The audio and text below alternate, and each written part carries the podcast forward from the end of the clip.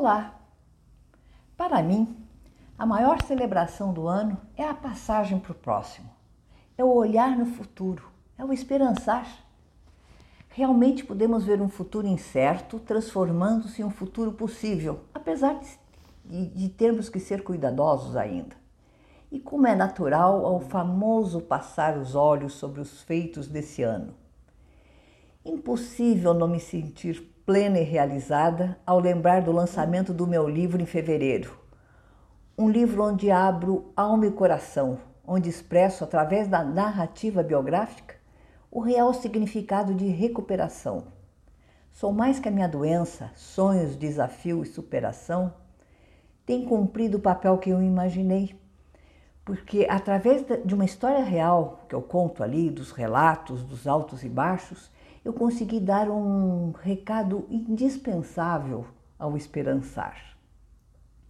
É possível construir paradigmas valiosos junto a pessoas capazes, inteligentes e com habilidades, apenas desalinhadas pela condição do transtorno mental. Ter um transtorno mental, gente, não nos desabilita para a vida. Vejo também os programas do Saúde Mental em Foco iniciados em março deste ano e vejo como algo muito bom que foi realizado.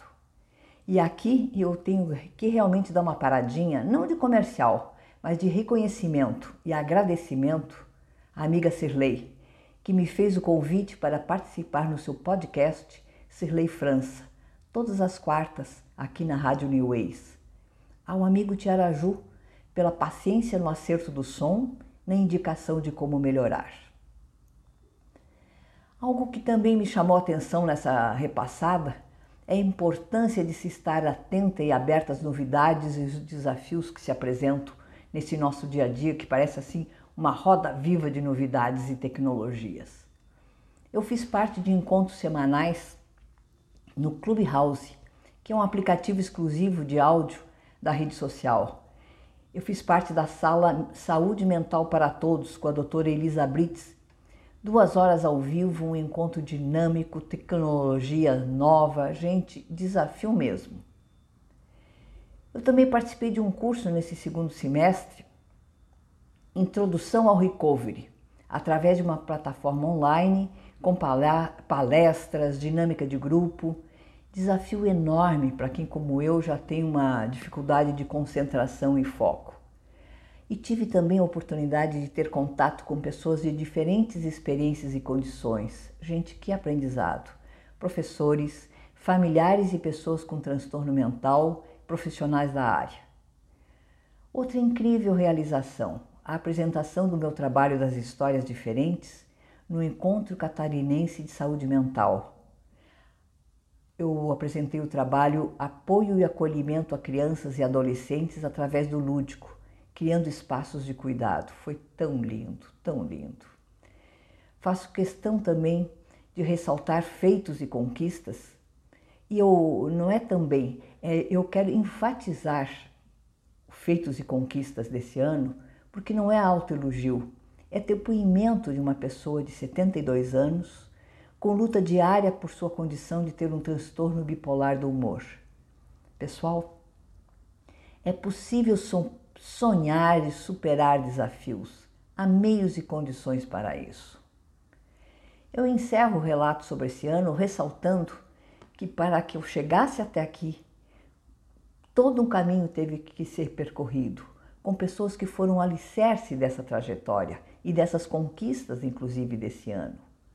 E como o programa é justamente Saúde Mental em Foco, eu faço destaque à profissional que no meu livro carinhosamente eu intitulo de alquimista, a professora doutora Helena Maria Calil, psiquiatra, doutora e pós-doutorada em psicofarmacologia. Eu a conheci em 1993, gente. E de um começo de contestação ao tratamento, recusa à medicação, foi criando-se um laço entre nós. Olha, gente, confesso que no início o grande desafio dela com certeza foi o de ter paciência e perseverança comigo, pois eu estava no auge de uma crise depressiva bipolar, onde desespero misturava-se com o não aceitar a medicação. Os laços estreitaram-se, a confiança foi estabelecida e o tratamento adequou-se. Tratamento psiquiátrico realmente envolve uma alquimia de acerto de doses para aquela pessoa naquele momento e a descoberta do equilíbrio entre as medicações. Eu quero começar o ano ouvindo Helena Maria Calil. Vou convidá-la para falar conosco, pois há que se destacar, mais que o tratamento, o modelo de atuação profissional.